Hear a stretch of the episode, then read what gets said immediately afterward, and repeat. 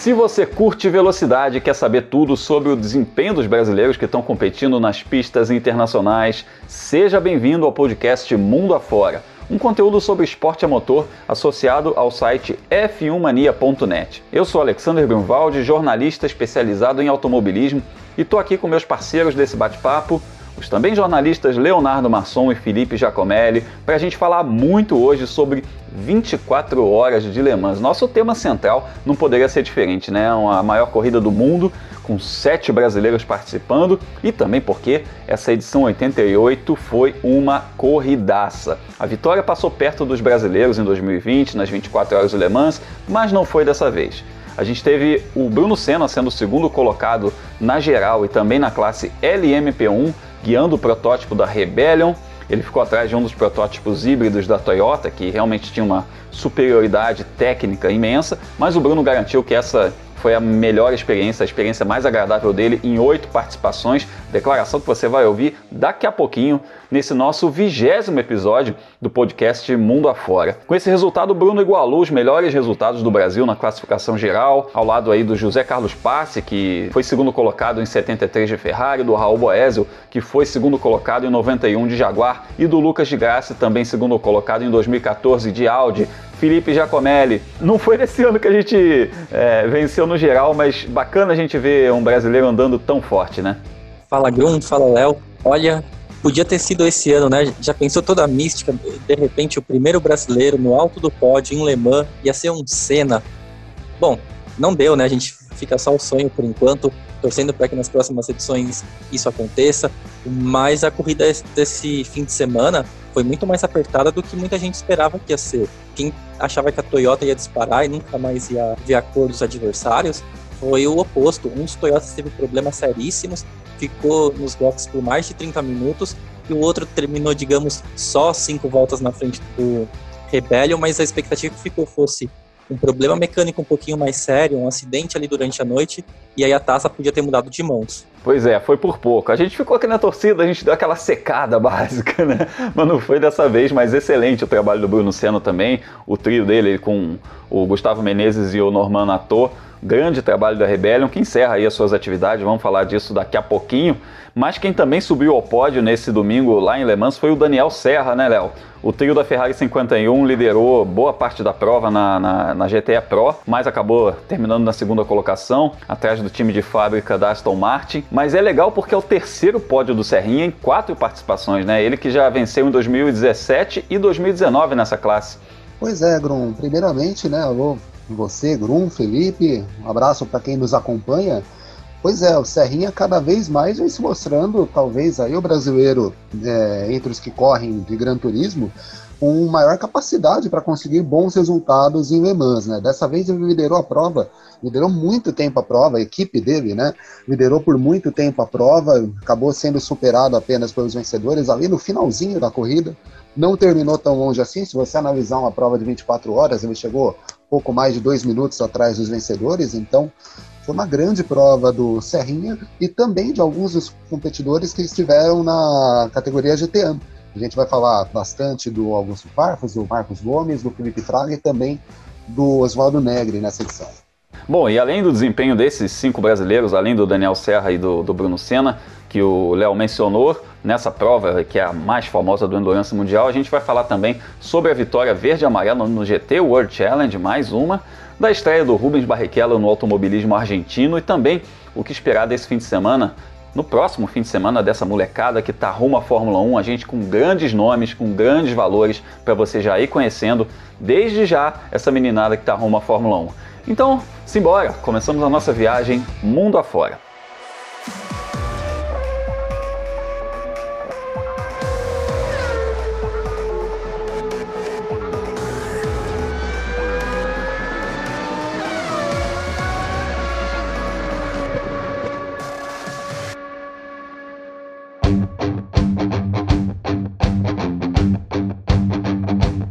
Nossa viagem começa na corrida mais importante do mundo, as míticas 24 horas de Le Mans. A gente vai para a França, então, para saber tudo a respeito dessa prova, que teve um perfil um pouco diferente esse ano. A gente já falou bastante nos episódios anteriores.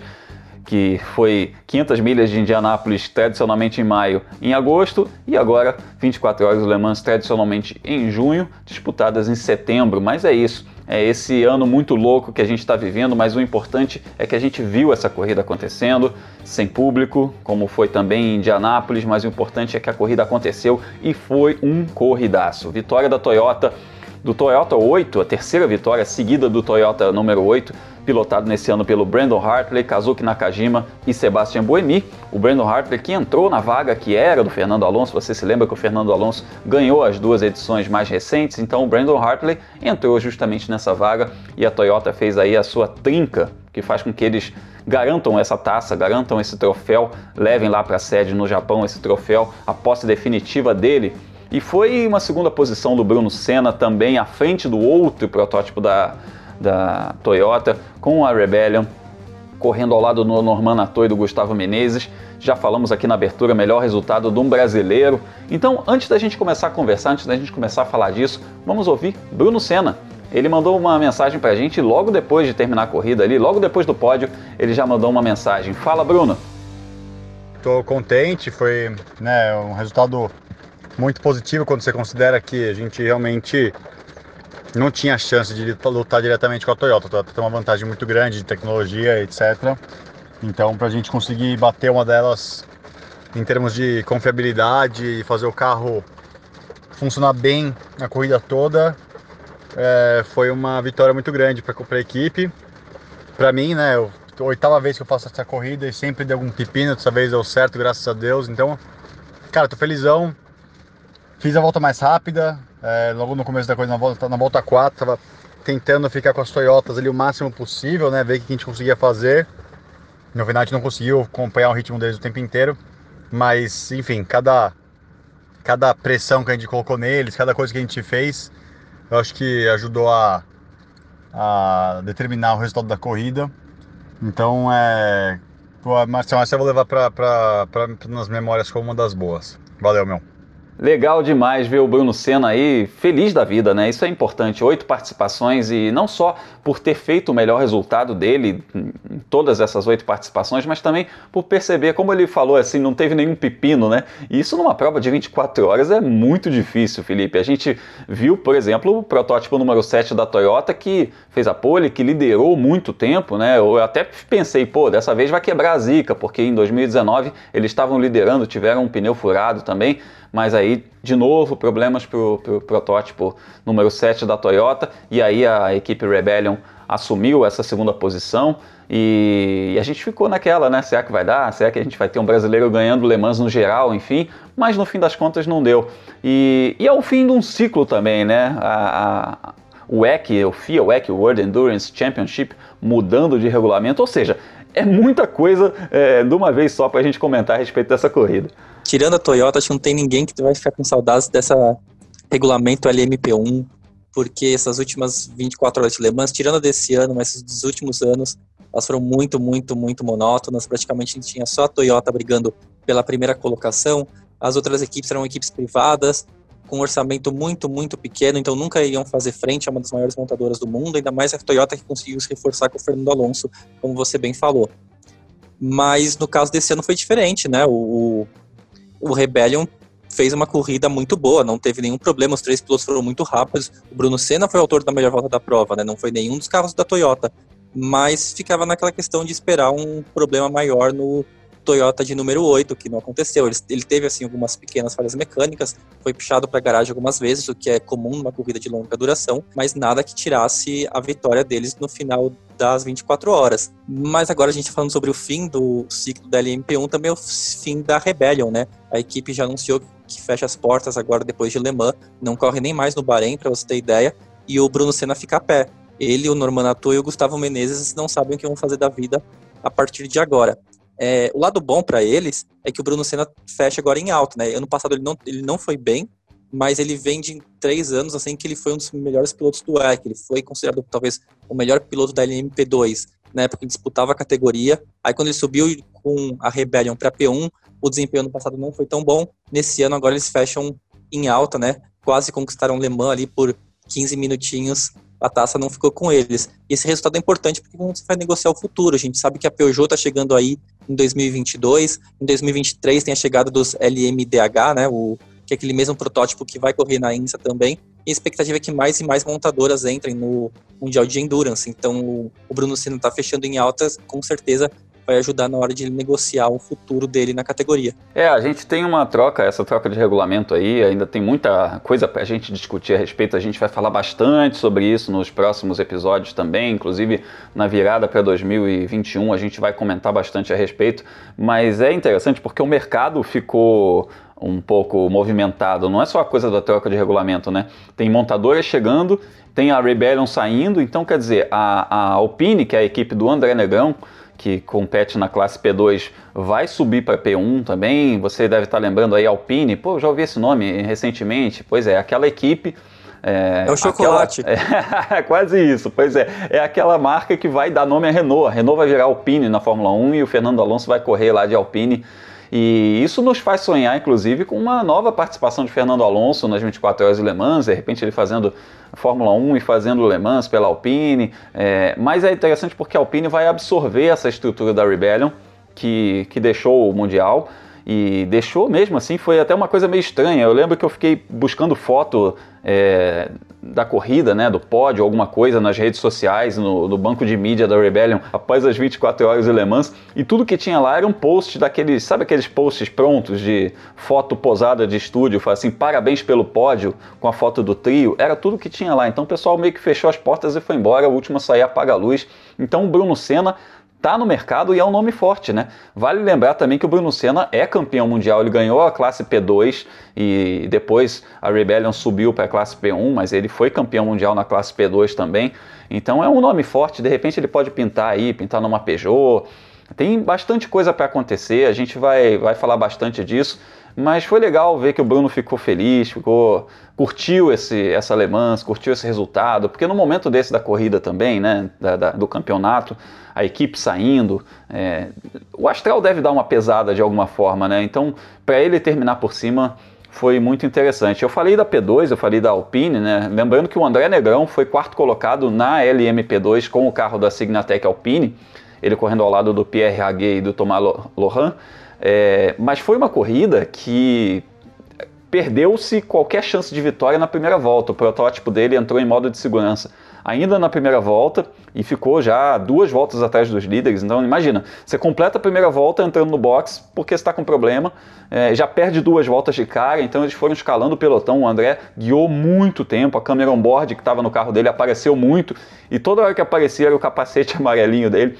Né? E ele no fim chegou em quarto lugar na LMP2, mostrando aí o valor dele também, mostrando que a Alpine está bem servida de piloto para a classe LMP1. A vitória na LMP2 foi do Phil Hanson, do Felipe Albuquerque e do Paul de Resta, no carro da United Autosport, que é uma equipe chefiada pelo Zac Brown, chefe da McLaren na Fórmula 1 também. Então tem mais uma conexão aí entre Fórmula 1 e Le Mans. Interessante a gente ver essa aproximação também, né? O Jean Todt declarou nessa semana que, que ele, que ele não quer que as datas batam, que não tenha nenhum GP de Fórmula 1 junto com o Le Mans, é uma coisa que, pô, é tão elementar, né? Mas que nos últimos anos o Bernie Eccleston fazia questão de chocar as datas para não ter piloto de Fórmula 1 participando de Le Mans. É bacana essa aproximação. E na GTE Pro, o Daniel Serra foi segundo colocado. Ele liderou boa parte da, da corrida, correndo junto com o Alessandro Pierguidi e o James Calado, que foram, é, foi o trio vencedor com a Ferrari F-Corsa em 2019. Ele estava disputando sua quarta Le Mans e tentando sua terceira vitória, um baita aproveitamento. Mas no finalzinho, né, Léo, foi é, vitória do Aston Martin, que pareceu realmente mais rápido. A gente percebia pelos treinos que o Aston Martin estava rápido. E aí acabou com a vitória do Maxime Martin, Alex Lynn e Harry Tinkle num, num dos carros da Aston Martin. E o Serrinha foi segundo lugar. Mais uma tremenda corrida, né? Ah, mais uma ótima corrida do Daniel, né? Por muito tempo a Ferrari liderou a prova, mas como você disse, já desde os treinos a gente via a Aston Martin muito forte também. E essa força da Aston Martin acabou se mostrando primordial para eles conseguirem a vitória. É, ali no, no, na parte final da corrida, nas últimas quatro horas da corrida, né, foi quando eles conseguiram tomar a liderança e seguir para a vitória. Uh, sobre o Daniel, né, ele não tem muito mais o que provar, né? Além dos títulos que ele conquista, conquistou aqui na Stock Car brasileira, uh, me parece, eu, eu não sei com os colegas, eu acho que ele é o melhor piloto de Gran Turismo, o melhor piloto brasileiro de Gran Turismo na atualidade. Né? Prova disso são os resultados que ele obtém em Le Mans, duas vitórias, agora um segundo lugar. Uh, ele é piloto contratado da Ferrari para o programa de Gran Turismo, né, corre numa equipe forte, o Alessandro Perguidi e o James Calado também são pilotos muito fortes em, em corridas de longa duração, né? Então o Daniel mais uma vez mostrou o seu valor. Nem sempre dá para ganhar todas, né? Mas ele ficou muito próximo dessa vitória. Faltou, realmente, não ganhou por detalhes lá essa edição, que seria a terceira dele. Né? Ganhar três em quatro seria espetacular mesmo. É, mas de qualquer maneira, três pódios em quatro corridas, sendo duas vitórias, é um negócio muito significativo. E a gente vai ouvir Daniel Serra, que fez essa maratona aí, são mais de 30 horas acordado, depois viagem. Mesmo assim, ele mandou pra gente uma mensagenzinha. Fala, Serrinha, como foi essa corrida para você? Fala Grum, tudo bem? Bom, acabamos aqui em mais umas 24 horas, foi uma corrida, é uma boa corrida, a gente brigou ali com o Aston o tempo inteiro, lideramos boa parte da corrida, é, o Aston tinha um pouquinho mais de velocidade que a gente, mas enfim, acho que mais um bom resultado em Le Mans, a equipe fez um trabalho muito bom, é, os pilotos também, meus companheiros de equipe, a gente executou tudo que a gente tinha planejado, então a gente sai satisfeito, lógico que a gente queria a vitória, mas acho que foi uma, uma boa corrida, tá bom? É isso aí. Um Valeu, abraço. Serrinha. Parabéns. Parabéns por mais um ótimo resultado. A gente está muito feliz aí de ter.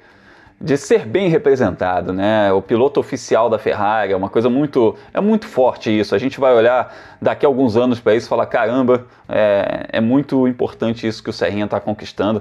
Mas a gente tem inclusive outros brasileiros que estão muito fortes e que são muito fortes no Endurance, que participaram dessa corrida, que não tiveram tanta sorte assim.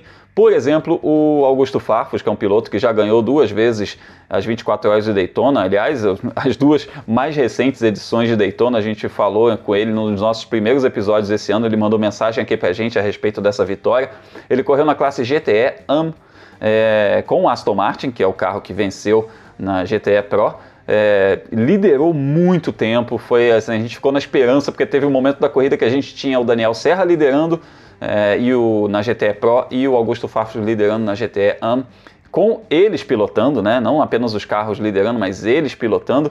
Só que aí ele teve uma quebra de suspensão, teve que entrar no box, ficou muito tempo é, em reparos na garagem, terminou em oitavo lugar uma posição atrás da Ferrari do Oswaldo Negra, que largou inclusive na pole position da categoria. E Oswaldo Negra, que, lembrando que ele tem 55 anos, um piloto veteraníssimo, já correu tudo que você imaginar aí de, de protótipo, de GT, de monoposto. O cara que não chegou na Fórmula 1, mas andou ali de tudo que você imaginar, correu na Europa, nas divisões de base da Fórmula 1, nos anos 80, 90 um piloto é, super experimentado. Então ele, ele, ele correu de Ferrari é, e terminou em sétimo lugar na classe GTE AM. É, mas nós tivemos também de Ferrari o Marcos Gomes estreando. Ele fez uma. Ele e a equipe Rubialto, praticamente toda, né? Fizeram essa estreia em Le Mans. Foi uma corrida difícil para eles. Ele fez um, um, tremendo stint no começo ali, ganhou muitas posições. A gente chegou até a ter esperança, mas no final essa inexperiência da equipe pesou um pouquinho também. Eles acabaram abandonando com uma quebra de motor. É, mas foi bacana ver que o Marquinhos ficou feliz com essa estreia dele. E falando né, de todos os brasileiros que competiram na GTE AM, porque a lista é longa, são cinco pilotos brasileiros. Tem o Felipe Fraga, seu xará, Felipe Giacomelli, que se envolveu no acidente aí totalmente sem culpa. Eles estavam muito fortes, aliás, um, um trio muito forte, né? Mas acabou se envolvendo num acidente com um protótipo que rodou na frente dele, ele não teve o que fazer e acabou em 14 lugar. É, Grum, foi uma pena mesmo pro Fraga, porque ele fecha um ciclo de duas 24 horas de Le Mans muito fortes ambas competindo ao lado do Irion Blickemollen e do Ben Keating. É, essa foi uma parceria que surgiu há alguns anos lá na INSA e depois foi migrada para o EC, que pelo, pelas regras, né, os carros precisam ter um piloto amador, que é o Ben Keating, ele é dono de concessionárias nos Estados Unidos, então ele que paga para todo mundo correr. É o piloto bronze, né? É aquela composição bronze, prata e ouro, né? É, ou platino também, mas Sim. só para complicar um pouco mais as coisas.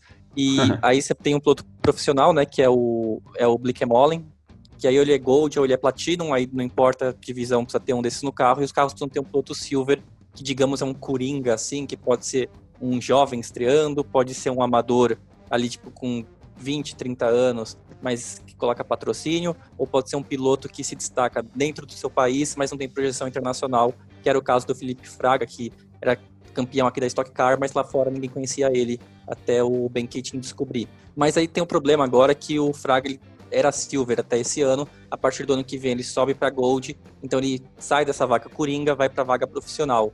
Aí ele não pode mais fazer essa parceria, né, ao lado do Ben Keating e do Blickemollen, aí é ou ele ou o Blickemollen, e aí depois a, as equipes que se conversem e que entendam como que vai ser o time. Mas de qualquer maneira, nesse caso aí o time vai precisar buscar, se ele, se o Felipe Fraga continuar, ou ir para outra equipe também na vaga de profissional, a equipe vai precisar buscar um piloto coringa para conseguir disputar a divisão de TEAN.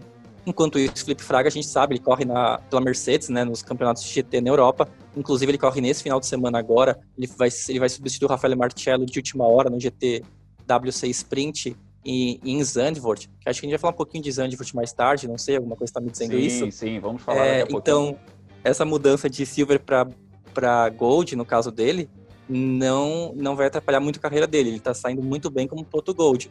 Mas nesse, mais em Le Mans, especificamente falando por causa das regras da GT1, aí acho que a situação dele complica um pouco para os próximos anos, né? Ele vai ter que fazer uma equipe que vai ser montada em torno dele, não mais ele ser um grande integrante da equipe. É, aliás, é, é uma equipe ali, eu vou te falar, o Ben Keating foi muito bem nessa, porque Felipe Fraga e Aaron Blackmolin, pelo amor de Deus, hein, amiguinho, você fez um super time ali. Quem não se lembra do Blackmolin, ele é o piloto holandês que ganhou muita coisa já, que correu na Stock Car aqui na, na corrida de dupla já mais de uma vez, foi, foi parceiro do Valdeno Brito na corrida de dupla, chegou em segundo lugar, aliás, na corrida de estreia do Felipe Fraga, que o Felipe Fraga venceu, olha que coincidência. É muito interessante isso, o Black Molly é um pilotaço, ele, ele é um cara é um cara fora de série e uma simpatia também. É uma pena esse trio se desfazer dessa forma, mas é a força do regulamento, né? Vamos ver. Mas o Felipe Fraga, concordo com você, tem, tem vaga em qualquer lugar e, e esses campeonatos que ele tem feito paralelos ao Mundial de Endurance com a Mercedes também mostram a força dele, mostram que ele está muito bem. Ele andou muito bem lá em Monte Panorama no começo do ano, a gente chegou a falar disso aqui no podcast. Então, Fraga é um nome para a gente ficar de olho. Tem 20 e poucos anos de idade ainda. O moleque tem muito chão pela frente, vai nos dar muitas alegrias e quem sabe aí, né? Mais vitórias em Le Mans. Bom, de Le Mans a gente viaja da Europa e vai para os Estados Unidos.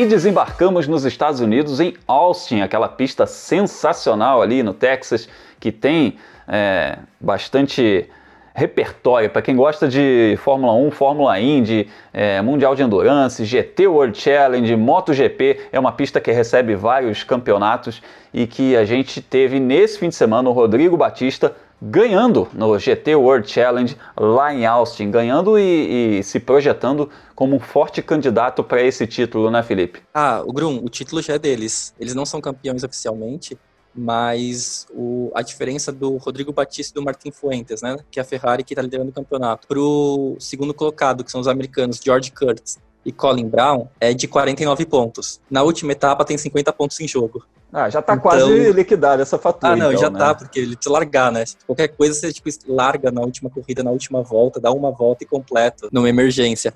Mas, enfim, é um campeonato que foi muito afetado pela pandemia. É, esse, esse, é um campeonato que baseado no GT3, então ele busca pilotos pro-an, né? Quem tá falando, um piloto um amador que ele realmente traz o dinheiro porque ele, ele é um, uma pessoa que tem muito sucesso nos negócios, né? A gente falou do Ben Keating há um tempinho atrás que ele é dono de concessionárias, aí pode ser um médico, pode ser um advogado, e aí ele corre no fim de semana. Só que aí veio a pandemia, todo mundo entrou em crise, e aí o campeonato que estava buscando quem são essas pessoas que têm carros GT3 espalhados pelos Estados Unidos para correr, não conseguiu reunir todo mundo, então está tendo seis, sete carros por etapa, precisou juntar com uma outra divisão também que corre lá chamada é, GT Club para tentar chegar nos 10 carros. Então, é uma pena mesmo. Mas o lado bom é que quando tem pouco carro, a gente sempre espera que os pilotos brasileiros consigam sobressair. Foi o caso do Rodrigo Batista, que está não vou dizer nem com uma mão na taça, né? Tá com as duas mãos na taça já praticamente. É isso aí. Inclusive reforçando o que eu já falei em episódios anteriores, que é importante também para quilometragem. Aí não importa tanto se o campeonato tem muito carro, tem pouco carro. É, pegar a hora de voo é muito importante. O Rodrigo Batista é um piloto que também disputou Le Mans aí nos últimos anos e quer fazer carreira, tá se profissionalizando para fazer carreira é, nas corridas de endurance e é um piloto que a gente também pode esperar coisa boa no futuro, né? Que já andou bem, inclusive, é, em provas importantes de endurance e tá pegando quilometragem. É isso aí, gente. É, é isso. É, é a maneira de se treinar hoje em dia, né? Não tem mais treino de pista, agora é tudo simulador. É a maneira de se treinar é disputando corridas e é isso que ele está fazendo.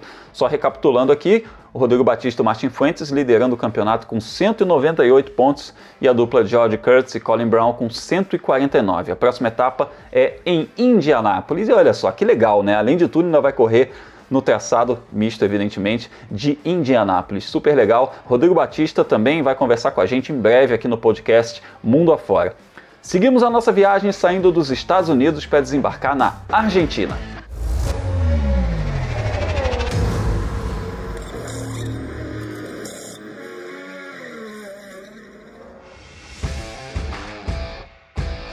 Pois é, pois é, Buenos Aires, Argentina, porque começou o Super TC 2000, que se a gente colocar assim, se a gente comparar bem, é o equivalente a Stock Car, vai. Eles têm vários campeonatos de turismo, são características um pouco diferentes, tem a, a Top Race, tem a Super TC 2000, tem a própria TC 2000, turismo carreteiro, enfim, o turismo é muito popular, é muito tradicional dentro do automobilismo argentino, mas a categoria mais importante, né, a categoria com mais exposição, com mais investimento, é a Super TC 2000.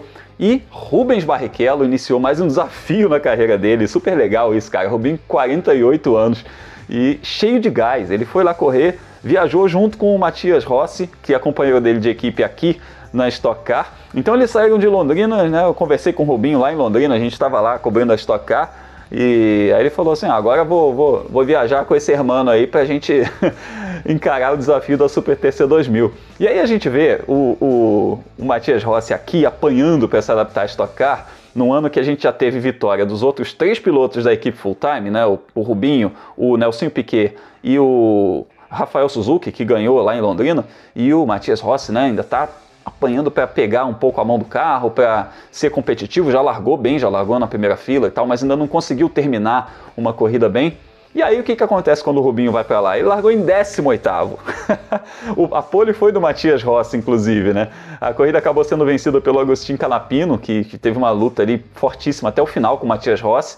E, mas, mas mostra exatamente isso, né? Mostra como é que não, não, basta você chegar, sentar e acelerar, né? Tudo tem a sua adaptação, você precisa entender o campeonato, entender a dinâmica de corrida. E a gente vai conversar com o Rubinho também. Em breve a gente vai falar com ele sobre essa experiência, até porque ele já, já emenda é, mais outras corridas. É um campeonato que, assim como a Stock Car, tem uma série de corridas agora no segundo semestre, porque encavalou tudo. Mas ele curtiu muito a experiência o que deu para ouvir pelas redes sociais, que ele publicou bastante coisa nos stories dele e tal, foi que ele falou que o carro parece um kart, né? Que é uma coisa meio que entre eixo mais curto, então ele tem uma reação boa de curva, e na saída de curva ele dá uma traseirada, então ele tem que controlar bastante. Então imagina, Rubinho que gosta muito de kart, deve ter ficado muito satisfeito com esse carro. É uma questão de tempo também para ele se adaptar e a gente torce muito para que ele tenha sucesso lá na Super TC 2000 na Argentina. E da Argentina a gente atravessa o mundo. Bora lá que a gente ainda tem que viajar para o Japão.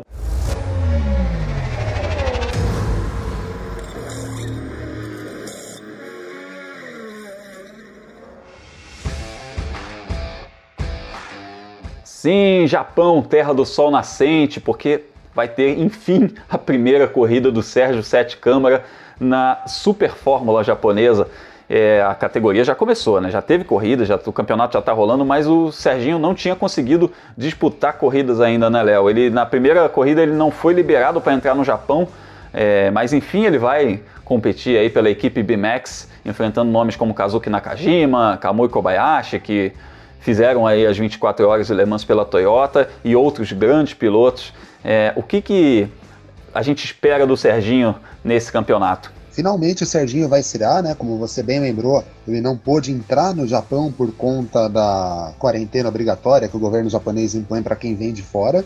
Motivo esse que vai fazer com que a Tatiana Calderon, que estava em Le Mans, correu para uma equipe feminina lá na França, não dispute essa etapa desse final de semana mas o Super Fórmula acaba sendo para o Serginho a principal, né, a principal atividade dele, né? Ele vem trabalhando como piloto reserva da AlphaTauri e da Red Bull na Fórmula 1, mas disputar campeonato ele vai disputar no Super Fórmula. É importante que ele faça um bom papel, até porque ele tem alguns pilotos, né, que são concorrentes dele, inclusive dentro uh, da academia da Red Bull, mas concorrentes a uma futura vaga na Fórmula 1.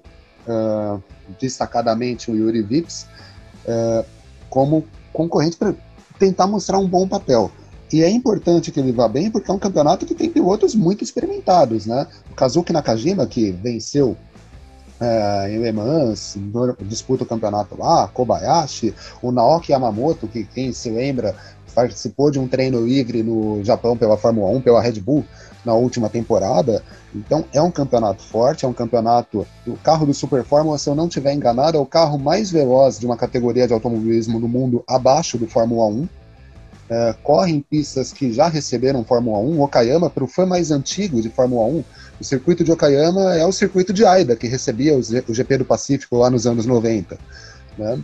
Então é importante para o Serginho mostrar um bom desempenho nessa temporada. Não digo ser campeão, também é uma categoria super equilibrada e ele é um novato no campeonato lá. Mas mostrar um bom desempenho, ter bons resultados, mostrar competitividade para conseguir se colocar como um candidato a uma vaga na Fórmula 1 de fato. O Super Fórmula para o Serginho, como a gente tem falado do Drogovic, do Pedro Piquet na Fórmula 2, é um campeonato de preparação. Se ele conseguir ser campeão, conseguir vitórias, brigar pelo título, melhor. Mas ele tem que se preparar para um, um futuro na Fórmula 1 ou, de repente, até para uma segunda temporada no Super Fórmula. É verdade. Inclusive, você mencionou o Yuri Vips, que está competindo na Fórmula 2. Ele assumiu a vaga do Shangelael dentro da equipe que foi a equipe do, do, do Sete Câmara no ano passado, né, que é a equipe Dams na Fórmula 2 e já mostrou velocidade, já foi ao pódio, é um piloto muito bom, um piloto muito forte. E além disso, a gente tem que lembrar que tem piloto japonês, que é piloto da academia da Honda, que é o Yuki Tsunoda, que está nessa fila também, então a Honda está forçando uma barra aí, forçando uma barra né, no bom sentido, porque não vai simplesmente colocar um piloto só porque ele é japonês, mas é, o menino está mostrando velocidade, já ganhou corrida e está bem no campeonato, então também é uma ameaça aí para uma vaga na AlphaTauri a partir do próximo ano e para o Serginho né, ficar em atividade tem que ser isso, né? Ele tem que disputar um campeonato porque vaga de piloto, trabalho de piloto reserva é aquilo, né? A grosso modo é, é trabalhar no simulador e ficar bem acordado no box ao lado do carro esperando acontecer alguma coisa. A tal história, né, Grum? É, fica no simulador e ouve rádio o final de semana inteiro, né? É, exatamente, mas é aquela história, né? Tem, tem que estar tá ali, tem que estar tá, é, a postos, sempre alerta, né? Quando for chamado, porque já aconteceu, a gente já teve histórias aí, o próprio Antônio Pisoni foi chamado para a vaga do, do Ralf Schumacher, assim, também, outros pilotos né, brasileiros que já passaram por esse tipo de situação, então tem que, tem que ficar esperto, porque essa, essa vaga aí da AlphaTauri está muito disputada para 2021. Eu estou achando que um dos pilotos não fica, agora está caindo mais sobre o Daniel Kvyat, né? que é o piloto, já que o, o Pierre Gasly venceu corrida, então deve sobrar para o Daniel Kvyat, mas a gente tem que pensar também que lá o Alex Albon está balançando na Red Bull, enfim, deve acontecer muita coisa aí. É bacana para o Serginho disputar esse campeonato da Super Fórmula no Japão. Bom, e do Japão, voltamos para a Europa porque a gente tem o nosso giro com os brasileiros rumo à Fórmula 1.